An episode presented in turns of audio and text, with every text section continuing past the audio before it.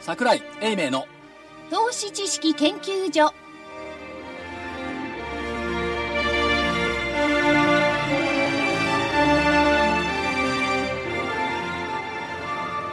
投資知識研究所場外乱闘編桜井泉の銘柄バトルロワイヤル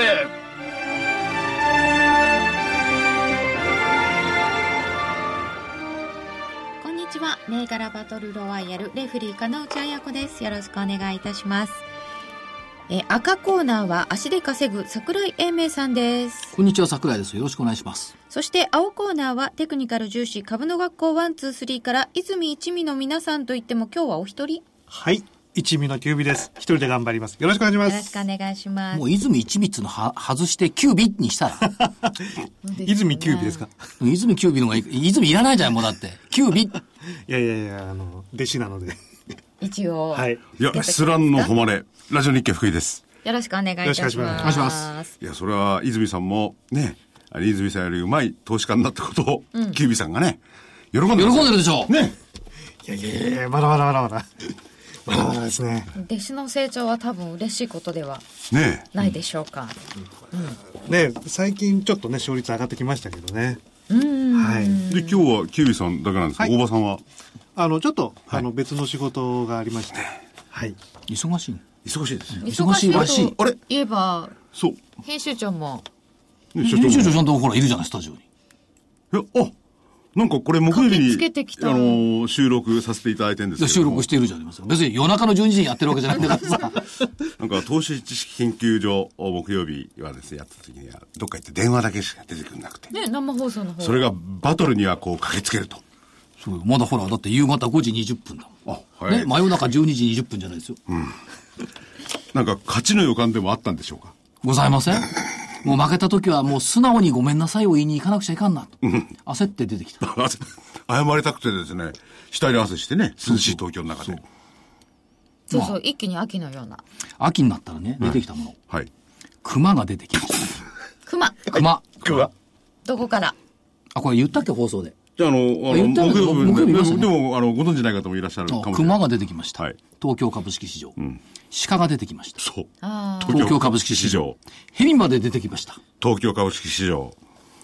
熊谷鹿島蛇の目まあ動物がついてるのは結もう構いるななっんかていいろういろのんなが分かもりのが出てましきましたよねたは本当いろんなもの出てきましたねそ。のうちムカデとかねねえ桜も咲いたりなんていうのもないかもしれないけど。桜は咲かないと思いますけど、まあしかし、個別の動きっていうのが、特に東証2部とかね、えーマザーズ、マザーズとかね、結構出てきていますから、どうなんでしょう、指数で見るほどイメージ悪くないいそうなんですよね日経平均見てるとなんだかなと思ったりするんですけどだからね、これ、まあどうでしょう、8割の株式市場関係者って日経平均で物語るじゃないですか。でそれ聞いてるとなんか相場ってなんか今一つだよねと思うんですけど、個別で見ていくと、うええみたいなね。そうですこよのねこのギャップがやっぱりマーケットには存在してるっていう感じしますよね。でも確かにそう、材料株っていうんでしょうかね。それかまあら、福井さんのおっしゃる通りですよ。材料株だ材料株だなんか騒いではおられましたけども、その通りになってきましたね。 9月も材料株でしょうか。来週かいらやも、。株は全部材料株なんですよ。そう、あ、そっか。基本的に。あのー足で集めるに値するものを材料と言うんだと思うんですけれども、どうですか、キュービーさん、その、はいあのー発言は今の。株はすべからく材料株である。チャートにそれ当てはまるんですかねまあ、あの、当てはまる部分もありますし、当てはまらない部分もありますし。でも結構あの、よく上げるときっていうのはチャートも上がりそうな形になってることよ、よくありますね。はい。なので、うん。まあもちろんその材料もきっかけになったり、いろいろ、それがあの、あの、本当にあの、株価の上昇の材料になったりするとは思うんですけども、あの、ただそれと、やっぱりその、チャートの見てやってる人たちともいるんで、多分重なるとすごいことになるんですよね。まあね、もしチャートが正しいんであれば、で、全員がチャートで株式投資するんであれば、株価って値段つかないと思うね。みんなが同じところを見ちゃうからってことですそう。かで、見るチャートが違っているって可能性もありますよねだっ。て同じ株価見てんだもん。ままああまあその株価分はね析手法は違うんでしょうけどもね、それぞれね。でも、同じねものばっかり見て、同じ手法でやってたら、株価はつかないんですよね。うん。あ、そうですよねだ。って反対意見がなかったら株価つかないんだもん。うん。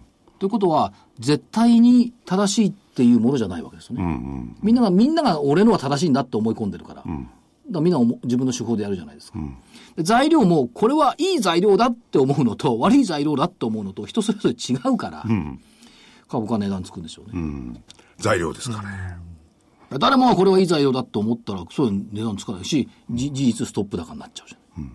となってくると、キビさん。はい。チャートを活躍できるっていうのは、はい。要するに、あのーある一部の人だけだけがチャートを見ててですね、ええそれ以外の人々が見てない時が一番いいわけですよね。そうでもないですそうでもよないの。はい。うんあのでも本当に一方向に動くっていいうや、感じみだ見てもららわないと、チャート役に立たない。うん。みんなが見て同じように感じてくれるから、そのチャートが役に立つんだって、自分だけが見てて誰もついてこないチャートだったら何の役にも立たない。あ、なるほど。人に見てもらうことによって、その理論って多分生きてくるんだと。だから見せびらかさなきゃいけないっていうのもあると思う。あ、そっかそっか。でも100人いたとしたらね、それが51人じゃなくて49人ならベストなわけですよね。あの、ただ資金量がみんな違うんで、あ、そっか。はい。大きな資金持ってる人たちが、どう動かしてくるかなってやっぱりチャートで見てるんですよ。こちらは。はああ、大きな資金を。ええそれドーンと動くわけですね。そうですねそこをこう、待ち構えてるわけい。だ。待ち構えてます。やっぱネット証券のこの流星っつうのが、チャート市場主義を持ち込んだっていうね。なんでチャートこんな流行ってると思います、そもそも。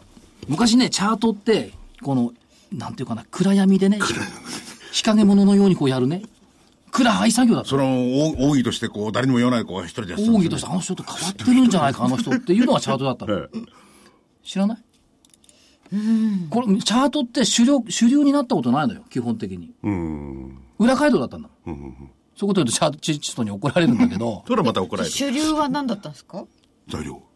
主流は当時の株式売買って株式部主流だかみん皆さんがシナリオ書いてましたよね、らうんだからここが主流チャートうん主流っていうかねあの一番の買い手は誰かって言ったら証券事故だったのだから事故がバーンと買っていくような材料があれば買ったわけですよね、大昔よ、でその頃ってチャートってそれこそ方眼紙にこうじわじわじわじわ引きながら、ね、何枚にも折りたたんだやつをこう広げてね、これでございます、っていうのは株式部でもだってチャートって異端だったもんえー、主流じゃないもん、異端児だったんですね、まあ、あいつ一生懸命勉強してるから聞いてやろうかなっていうのが金庫表の、ね、専門に勉強した人だとかね、株式部の中にもいましたけども、やっぱ主力じゃなかったもんね。でもなんかあいつが言ってること当たるぞみたいなところからで、そうじゃないの。それが、いや、それでもまだ主力じゃなかったの。ままだね、あの、隠れた材料だったの、チャートって。で、これがなんでこんな世間様に認められ始めたかっていうと、ネット証券がインターネットを提供し始めて、画面に出すものが何もなかったの。材料が、ネタが。で、せめて材チャートぐらい出しとかないと、誰も来てくんないよねって言って、チャート出し始めたの。それがだから2000年の頃ですよ。もう簡単に見られるようになりましたよね、んそういろんなものそこからみんなが同じものを見始めて、あそこにチャート出てくるからうちも出さなきゃダメ。そうなって、大体今証券会社ホームページでチャートあるでしょ、で、あの、キュービーさんね、はい。先ほど、まあ、マザーズであるとかね、ええ二部はいの材料株って、はいボンボンこう上がってるのありますよね。ええそう、そういうところからいや、チャートはちょっとそれに対応できないんじゃないですかいや、チャートやってるのとも儲かってないってことないですかないです。儲かったんですかあの、最近結構、儲かってニコるニコしてますよ。ここんなう、あんまり、こう、す数日っていうか動かない中で。そうですね。ただ僕がやってる銘柄って結構あの小型が多いので、小型の方やっぱり資金がまだ来てますね。ええだから土井日さん経が平均にあの連動する銘柄はあの、まあ、今日の結果じゃないですけどこう下がってたりとかしますね、あでもワンツースリーの方って意外と大型株っておっしゃってませんでしたっけ、あ大場さんあの基本はそうですね、うんキじュゃウあリさんは私は小あ型のの方が好きなんですね、はい好きなのでそっちをやるというまあ、その流動性を重視してるんでしょうね。売れない苦しみとかね、そうですねを多分味わったんでしょう。でも流動性は重視して、それはまあ、株に、いやチャートにもいろいろ現れますよね。ありますね、ええプラス、そういう意味で、あのーキュービーさんがお好きだ、地方銀行って言うんですかはいあれは結構来てますよね、本当にね地。銀はね、俺、チャートから事前にこれ分かっ分からないような動きだったんじゃないですかキュービーさんの対象とした以外のって、他の銀行は。やっぱ大体見てるんで、あの結構あの同じ形でやっぱり動くのが多いんですね。だから今はあの出してないですけど、ちょっと前にすごいいい形のやつが多かったですね。はい。やっぱね、地銀っていうのも、行ってみるといい地銀ってたくさんありますね。やっぱりそう地銀にも足を運ばれてるわけですよね。地銀にね、行きました。ねえ名古屋銀行っつうの行ったの。お見たことあります名古屋銀行って。いや、東京におりますもんで、失礼ながら。これね、昭和24年に作られた名古屋総合銀行だったかな。来日銀かな。結構名古屋って銀行多いのね。中京銀行とかさ。まあそれはトヨタのお膝元ですから、そうでしょうね。で、トヨタだけじゃなくて、いろんな企業ありますもんね。でね、大企業が。面白かった。これ面白かったって言っていいのかな。あのー金山っていうね、錦三丁目か。の角。繁華街の角の入り口に本店があるんですよ。で本店の、えー、あ、なんつうの、ATM のコーナーはいが1階にございまして、そこにね、ヴィーナス像が飾ってあるのすんごいでっかいヴィーナス像が。なぜヴィーナスあの、ビーナスといろいろ像があって、はい僕が想像するのは、あの、貝のように乗っかっててね、こう、手を前にやって、ふわっとこうなんじゃないですなか。なんかこう、寝そべってるようなイメージあを寝そべってねる。いいわゆる、あの、寝そべっちゃうね。はははんちょっとは半裸みたいな感じですよね、半裸。半の裸っつうか、まあ、うんそう、裸体のヴィーナス。裸体のビーナス。それがそれがね、やっぱね、ATM を使いに来る人がさするのかなテッカテカにこう歴史的に光ってたね。なんか言われがあるんです言かわねれが、あの、有名な方が作ったんだって。えー昭和39年に入れたっつったかな。へ昭和39年以来のこのテカテカさをね、見て歴史を感じてきたんですけども。で、それ、そそうじゃなくて、それはいいんだけど、愛知県の預金比率が97.2%。だから全部預金をほとんど愛知県から集めてる。貸し出しは愛知県に88.8%。ほとんど愛知特化。で、この銀行が昭和24年創設立で大きくなったその原動力。昭和34年の伊勢湾台風の時。何やったかっていうと、移動バスで支店営業したんだって。バスでバスで。で、えっ、と、現地の人ほら、避難したりして困ってるじゃん。ハンコはないわ、通帳はないわ。それを顔知ってるからって、ちゃんと貸し出してあげたんだ。困ってる人たち。あの東日本の時でもデパートなんかあっちバスでね、東日本大震災の時でもね。まあ、それだけじゃなくて、今ね、皆さん国内、盛り上げちゃったっていう国内で110店舗あるんですけども、そのうち愛知県内が102店舗。これ、名古屋で一番多いのよ、これ、愛知県で。で、貸出金の個人中小企業比率84.1%。で、海外もしてあるんですけども、中国だとかね。なんで行ったかっていうと、愛知県の企業が海外行ったから、それについていった必要があって。地銀そのパターンですよね、うんで、女性行員の約席比率20.1%。多いですね。多いの。すごい多いな。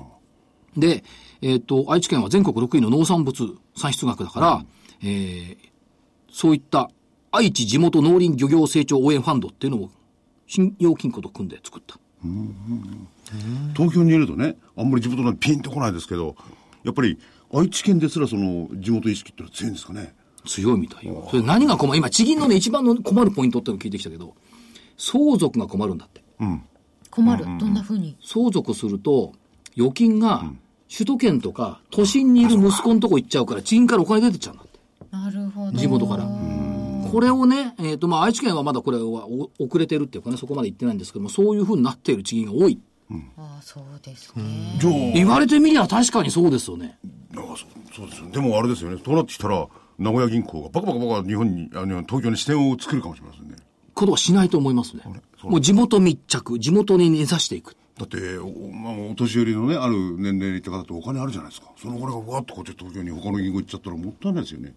まあ、それはそうですけども、だけど、それよりはやっぱり地元で、こう、稼ぐってでいうもと地ころ方です創ね。生だし、うん、地方創あ生になっのてきた今の若い方結構地元愛が強い方が増えてるとか聞くのでえっとね、あと M&A の仲介件数が今年の上半期っていうか3ヶ月で去年の分も終わっちゃったっていうから、やっぱそういう動きも出てるのよだから海外から来るかっこいい M&A じゃなくて、地元地元の M&A がやっぱり増えてるっつうの。それこそ相続問題とかね、ありますよね、まあ後継者なんね。しかもその、愛知県ってほら、名古屋があるから、宇宙航空機産業、自動車産業。しかもリニアの今、とりあえず終点。あそうですねだからやっぱりいいって言ってましたよ。うーん地方銀行なかなか面白そう、うん、だから今度行ったらビーナス撫でてこよう。え、あの、し閉まってて撫でらなかった。うん、あの、変なとこなぜないでくださいね。大丈夫。はい。ではお知らせを挟んで選手の振り返りです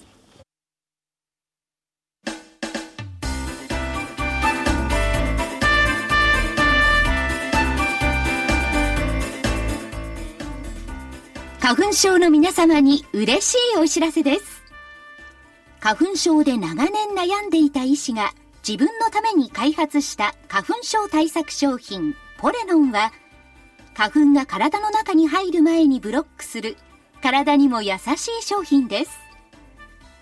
ポレノンはペクチンなど自然由来の素材が花粉などの細かい物質を吸着して花粉のアレルゲンの体内への取り込みを防ぎます。薬と違い眠くもならずお仕事車の運転お勉強などもはかどりますラジオ日経ではポレノン3本セットを9640円でお届けしますそれだけではありませんラジオ日経ではポレノンをお求めいただいた皆様にウイルスなどの侵入を防ぐ高機能マスクをプレゼントしていますポレノン3本セットに高機能マスクがついて、お値段は9640円。送料500円をいただきます。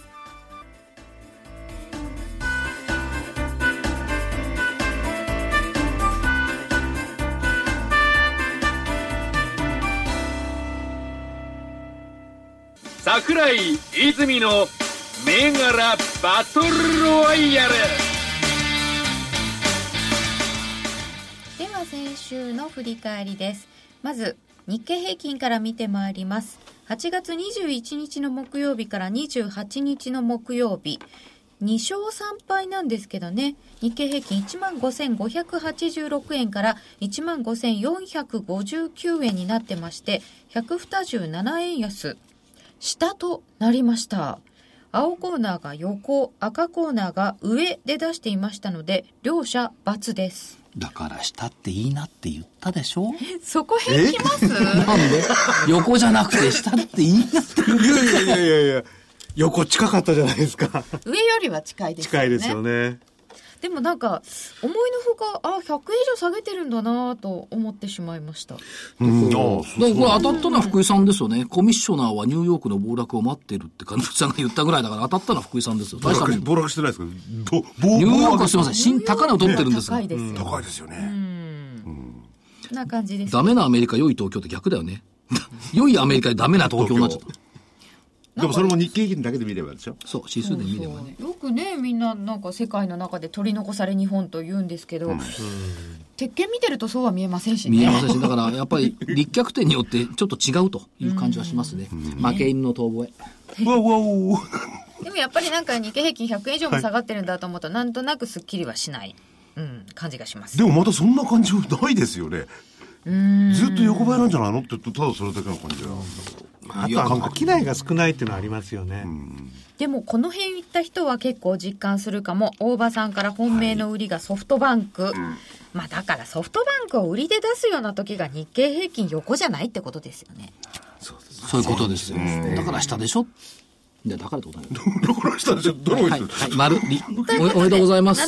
7352円から7262円ですので丸はい、ありがとうございます。そして、ブリヂストン5108も売りでいただいておりました。3636円から3608円で丸。ありがとうございます。キュービさんからはグルナビ2440が買いでした。1704円が1632円ですので、これは×です。はい。これ、いこれで結構でかいな。わかや、福井さん、はいこれ分かりやすいって言ってたんだけど、チャート。りやすいって僕私言いました。言ってた。はい。言いましたよ。どこが分かりやすかったうんこほら、これ。。先週までよく安かったたんですよ。先週、ここで、ここでって、なんかあの、バーンと下がってきてですね、戻るパターンだったんですよ。あ、そうですか。ええなんか八つ当たりのようにコミッショナーに聞いてしまいますね。それが、なんか、足をすくわれた感じいにや、 ななっんか分かりやすいというのは何が分かりやすかったのかなって思っただけです。て、もう、これからね、チャートに関しては私、あまり発言をすることになります。続いて、第一成功6640も買いでした。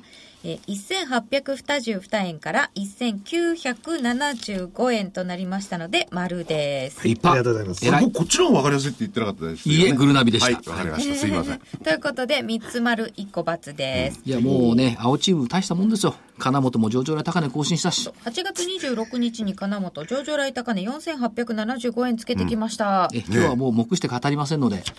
先々週の銘そう、柄でしたっけ先々週の銘柄でしたね。ええーっとっとあれそうですね先々週、はいということで青コーナーは丸が3つですよ、続いて赤コーナーいきますよえーマックス6454が1195円から1199円ちっちゃい丸これもこの前の材料を聞いた段階で僕はすごいと思ったんですけおど、言葉ではございますけども、この株ね、商いできないのよ、ほとんど。まあ、言い訳やめよう。はい、ちっちゃい丸。文房具について私も語ってしまいましたがちっちゃい丸 に文房具は何気に進化している、かのうち。隠れたクールジャパン語ってま。したチャート的に良い大場。みんなにすごい褒められたのみんなに褒められたのに4円しか上がってない。これはでもこれからじゃないんですかこれからだと思いますけどね。はい。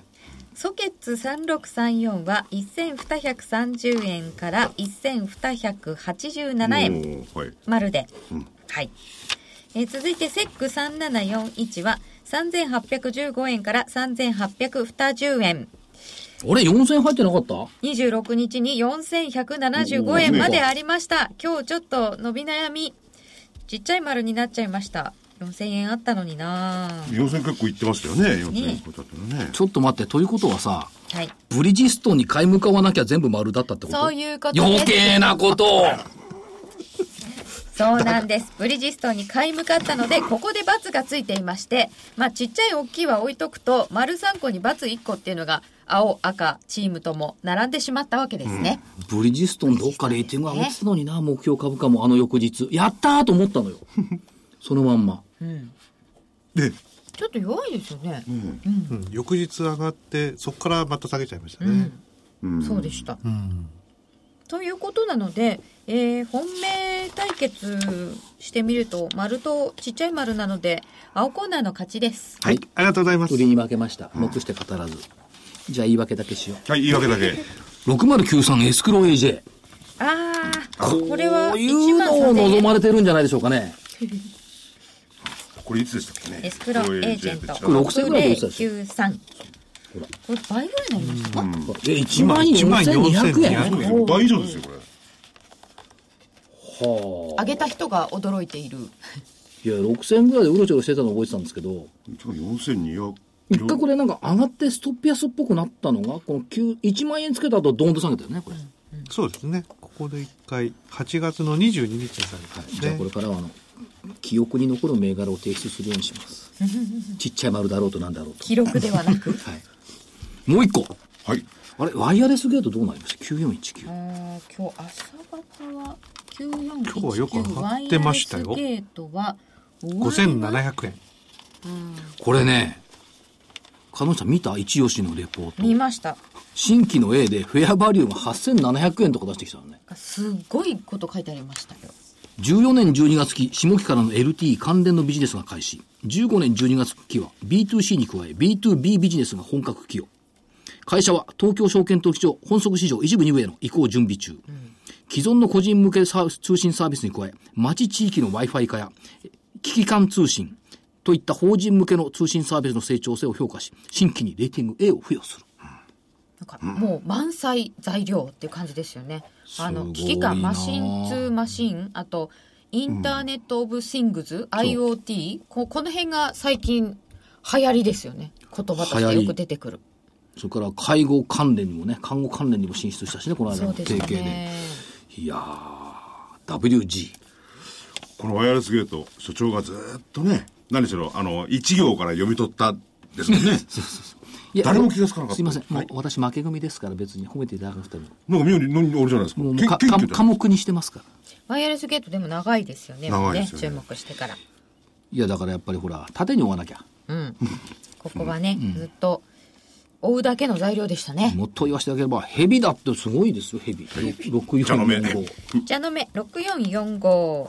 でもこの人、こっちは長いって言ったって長くかかったと長すぎ でしょ、1年半もかかって。なかなか唐民長かったですよね。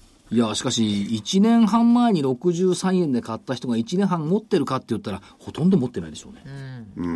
で、1年前に103円で買った人が1年持ってる方は持ってないだろうな。そういう銘柄だと思ってなかったかもしれませんよね。うんだって、しかもだって、えと過ぎちゃ ったもん。昔そうですよね。 馬になっちゃったもん、ヘビから。あえっと、当たらないんじゃないですか来年は何でしたっけえとだって今年の真淵なんて当たってますよ来。年羊ですよ、そうですね今度はあそう羊って、羊そのものはないんですけど、羊はね、たくさんあるん栗です。に羊がついてるのがえらいありますよね。例えばね、えっ、と、まあ、太太平洋の洋ようもそうなんだけど、東証ってあるじゃない。あーえっ、と東西上寺の証、あれも羊なんですよ。示す編でしたっけ衣編でしたっけこう、示せんでしねねょ。変かな、示せんか。うん。東証、名古屋のスポーツスポーツクラブ、うん、あれだって、読み方によっちゃ羊ですよ。こっち側はねで、究極の羊もあるんですよこれ DVD で言ってるんで、これはやばいですこけれど言わないでください。内緒だもう羊の話が出てきているなかなかいませんよ。8月から来年の干支を考えてる人ね。 本当に。いや、急に寒くなったんで、もうね、冬の感じになっちゃって。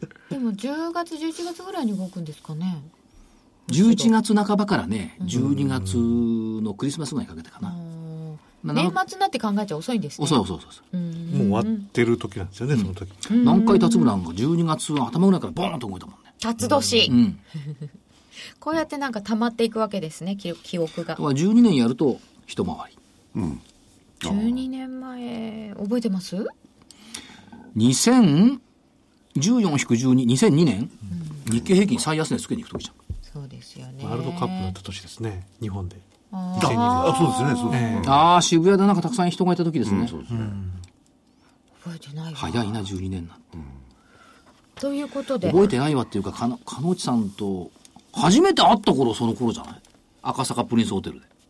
そうですかあれ2002年ぐらいですかあんな、そんなもん、そんなもん。いや相場は悪かったで悪すよかった。それはよく覚えてます。そう、なん、なぜかね、私はタキシードを着たパーティーをやってそうそう黒い蝶ネクタイでしたそこに、そこに彼女さん来たの思彼い女出したさん、この、この、こいつは何かと思ったでしょう。いやなんかでもあのね紹介されてご挨拶をしこれね、ま、またね、このパーティーに出てる人って結構すごい人がいて、あのね、大使とかね、それからね、あの、京都の大きい神社の宮司さんとかね、なんかすんごいたくさんいたなんの。か元お役人とかねそうそうそういろいそろれはやっぱいましたタよキシードですね。いやー後にも先にもタキシードはあの時だけっていう。封印したい 記憶封かも印ししたれいませんが、ということで先週分は青コーナーの勝ちとさせていただきますはい、ありがとうございます。思い出す。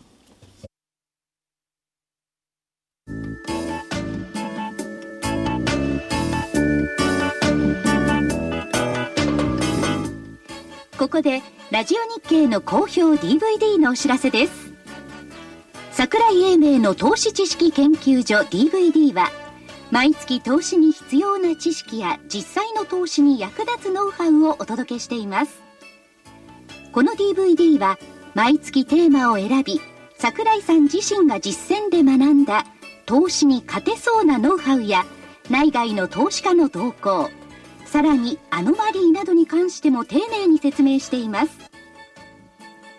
また徳間書店の大岩川源太さんの投資カレンダー実践塾 DVD も毎月発行しています来たる月の投資戦略をどうすればいいか投資カレンダーに基づいて大岩川源太さんが分かりやすく解説します桜井泉の銘柄バトルロワイヤル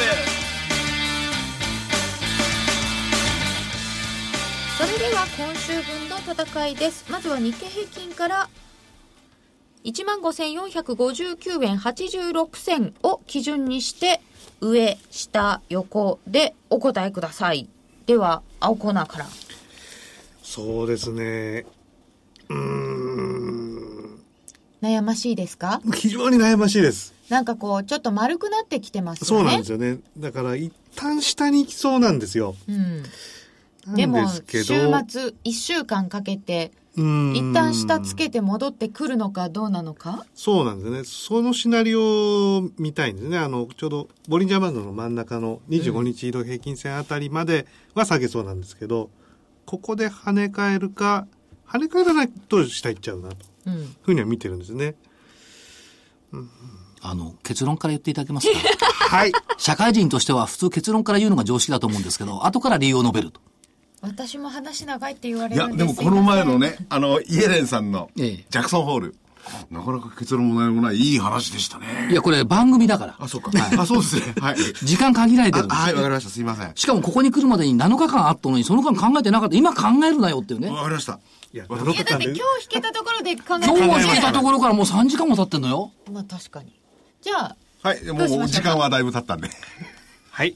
では、横お横ばいでなんか理由とかなんかこう言い訳とか横って言った後でどんどんほら、逃げを打てばいいわけよ。下げるかもしれないとか言い訳って言っちゃいけませんよねちょっと言い訳金句にしてくれませんかそうですねはい。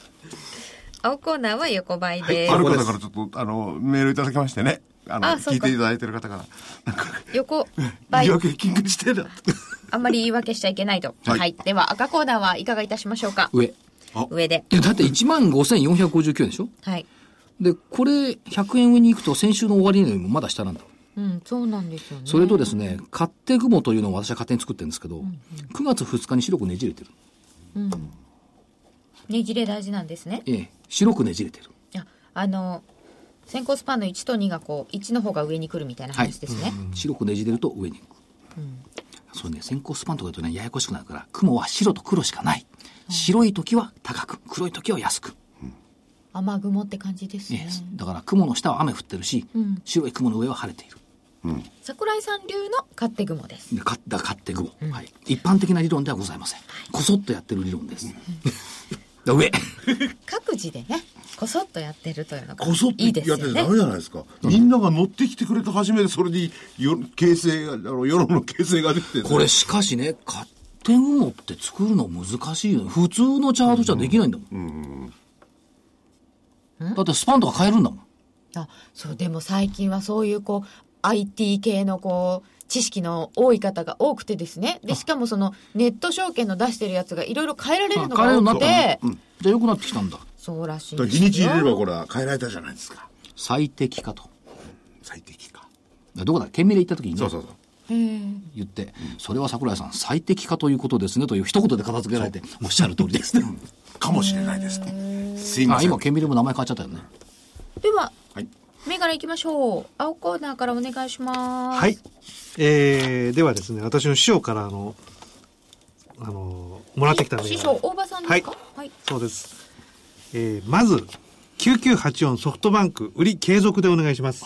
大場さんからはソフトバンク売り継続うんはいはい。でで、もう一銘柄が、えー、5301、えー、あ、売りで5301東海カーボン。東海カーボン5301売りではい。はい理由とかはお聞きになってますかあ、理由は聞いてないんですけれども、はいじゃああの、まあ、東海カーボンのの方は、あの、今日方向線割ってきたというのが、もう最大の理由だと思います。はいはい。これ東海カーボンってずーっと方向線が右肩下がりですね、これ。そうですね。長いこと下げてますね。で、上にちょっと出るとすぐ叩かれるっていうか下がっちゃうんですね。そうですね。今ちょうど持ち合いですね。306、7円ぐらいまで来ると売り叩かれちゃうという感じですね。多分ここから一旦下へ潜るところを狙ってると思いまではキュービさんからはす。はい。えー私は、あの、買い物で、5352黒崎春馬。 5352の黒崎播磨はい。買いでお願いします。これはえー理由はですね、あの、昨日、えー方向線を、あの、株価が抜けてきまして、で、ちょうどそのタイミングでですね、えーっと、7月の22日から、あの、の高値から引くトレンドラインを抜けてきたというところで、まあ、2つ、えー抜けてきたいいサインが出てますので、ここから買いを狙いたいと思います。はいはい。キュービさんからは2つですかはい。あともう一つがですね、最近このパターンが非常に調子がいいので、えー、6395、えー、ただの買いでお願いします。 6395のただのはい。あの、ほ方向線からかなり離れたところでのトレンド転換ですね。最近これがこのパターンがいいというのはいいですねさいあの離れてるとちょっとリスク高いんそうだなけんでどっすてよおっしゃってたやつですはいね。あの、まあ、金本の時と似てる形になりますけれども、方向線から離れてるけれども、そこから、えー短期的な加工を終えて、あのトレンドラインを抜けてくるところですね。ちょうど今日抜けてきましたので、ここからのさらに上昇を狙いたいと思います。 75日線からは離れているが、だいぶ離れてますね。はい。では赤コーナー参りましょうはい。3853。インフォテリア。 3853のインフォテリア前に挙げたこともあるはい何度か出てますねと思いますが、まあ、もう一回詳しく言いますと、パッケージソフト、企業向けのパッケージソフト、要するに業務系のソフトを作っている会社。で、大きく言うと、アステリアっていう企業向けのソフトと、ハンドブックっていうクラウド系でつなぐソフト、この2つが中核です。で、クラウドとビッグデータの拡大っていうのはやっぱり追い風になってきているのと、タブレットが増えると、ハンドブックのソフトを使って、つなげなきゃいけないじゃないですか、個人個人を。そうすると B2B になった、B2C になってくるんですよ。で、えーその意味では業績は非常にいいっていうことと、こないだ、熊本行きまして、はいここの平野社長って熊本出身。で、初めて熊本弁の IR。全部熊本弁でやったんですか全部。いいですねお客さんが喜ばれましてまあ、。喜ぶね。あのね、これね、わかりにくいんですよ、コンピューターソフトの会社って。うん確かに熊本弁でやってもらったらようわかった。なんでですか難しい言葉ないから、熊本弁に。優しく喋ってくれる。あー確かにねカタカナとかあの変な略語とか、はい。山形弁になりませんもんならないでしょ、だからね、よくわかったってえ、言ってで。も略語は略語のままじゃなくて、その略語を熊本弁に、直して、日本語に直しじゃあて。本当にわかりやすいな。で、まあ、それはそれで非常に成功した IR だったなと思っているんですが、だかしい、ら今度山形弁でやる山形 IR を考えたらいいと思いますよ。はーいえっ、とね、自己、自時価総額31億円。なんですが、あーわずか。まだ小さいんですね手元のキャッシュが23億円。あお金持ちだ自己資本比率が8割超えている。なぜかっていうと、これ、えっ、と、株主割当増資を3月にやったんですよ。で、株価が420円ぐらいだった時に発表して、株価ね、えっ、と、160円ぐらいまで下げたのかなそうですね。ね。で、割当価格が200円だったんですよ。で、ようやくや200円回復してきたんですが、これ抜けてきてから、やっぱりこれ熊本 IR の効果もあったのかどうかは別にして220円ぐらいまで戻ってきた。へえで、さらにすごいのは、これ、平野社長ね、シンガポールに移住しちゃう。移住これからは自ら率先してシンガポールに住んで、で、世界の司令塔を自分でやんなきゃいかんと。部下に任せんじゃなくて自分でやる。って言ってま日し本撤退とかそういうバカな話じゃないですよた。いやね。いや、日本は日本で拡大基調ですよ。じゃあ海外にもいろんなものを。そう。で、それにが一番いいのがシンガポールだったんですよ。まあもうすでに中国が進出してますけども、ハンドリングするのに中国、あのシンガポールが一番いいんで、でシンガポール行く。で、春先のその株主割れて増資の影響も多分なくなっただろうなと、そろそろという感じで、手元キャッシュだけ見てたって、これ、まあ M- M&A とかに多分使ってくると思いますけども、非常に堅調な動きに戻ってきたんじゃないかと思ってますんで、熊本応援ファンドインフォテリア。インフォテリア3853ですそれからですね、2376サイネックス。 2376のサイネックス福井さん覚えてるここ村田社長って来てもらったああ、覚えてますよ。我が町辞典を発行しているあはいはいはいで今マーケットのテーマはローカルアベノミクスですよね町人仕事創生本部が発足するということで見ていくとその最先端にいるのこの会社じゃないのって思って7月ぐらいから動き始めたでしょこの株そうですね。なんか7地方月の復7日ぐら権いとか言い始めてから1600円玉であって今1200円玉でまた押してきたところですけども、これはやっぱちょっと動き変わってきてんじゃないのという気がするんでサイネックスね地方の役所、まあ、都都内でもいろいろね、区役所なんか配ってますけど、そういう冊子をね、基本的に作ってるんですよ。 400市町村ぐらいのね、扱ってるって言ってましたけども。そういう意味そういうそういう意味で言ったら、この、まあ、行政と非常に近い仕事をしてますもんね。うん、と思いますね。だから地、域行政情報誌を作られてるみたいですね。我が町辞典。だからこ変わってきたなっていう感じがしてはいます。だからみご自宅にあると思いますよ。若町辞典うん、行田市とかね、大宮市とかね、どうなの中野区とかね、多分そういうとこじゃないですか。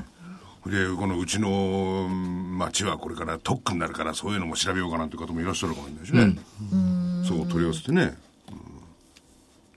で、これが2つ目。二つ目3つ目。6837、強者。ちょっと自慢っぽく言っちゃおうかな。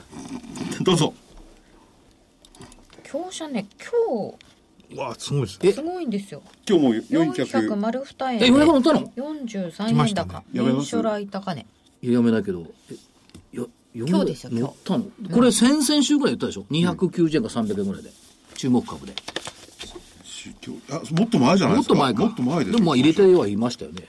300円ぐらいで強者って言ったでしょだいぶ前だったですねで、えーっと、取材に行ってまいりました。はいいや、京都まで行ったわけじゃなくて、社長東京いやで行って7月ね3日の時に行って7月3日日でしょ、いくら ?300 円ぐらいでしょそうそうあ7月3日だ7月その次の週だ7月の頭の方ですよまあ、300円ぐらいですうんどっちにしたって、そこからだから400円100円買ったで、えー、と社長さんがと小島社長ね、えー東京出てきたんで取材をいたしました業績めちゃくちゃいいですね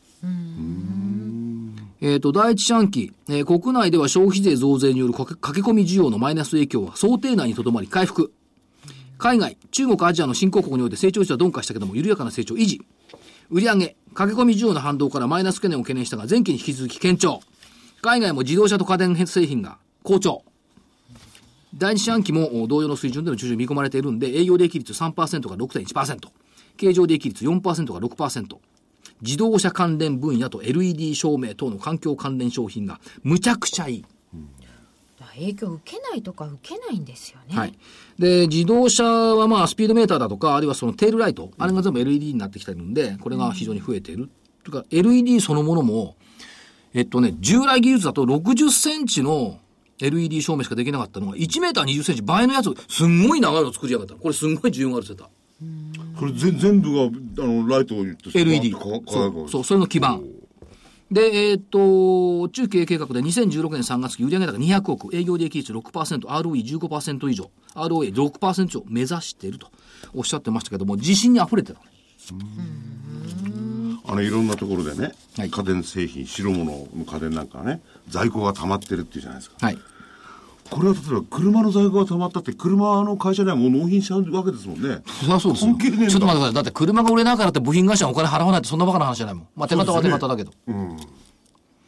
で今言ったのは自動車と家電だけじゃないですか。ところが、意外と聞いてったら、ウォシュレットにも使われてんだって。えどこですか半導体基板、スイッチのとこ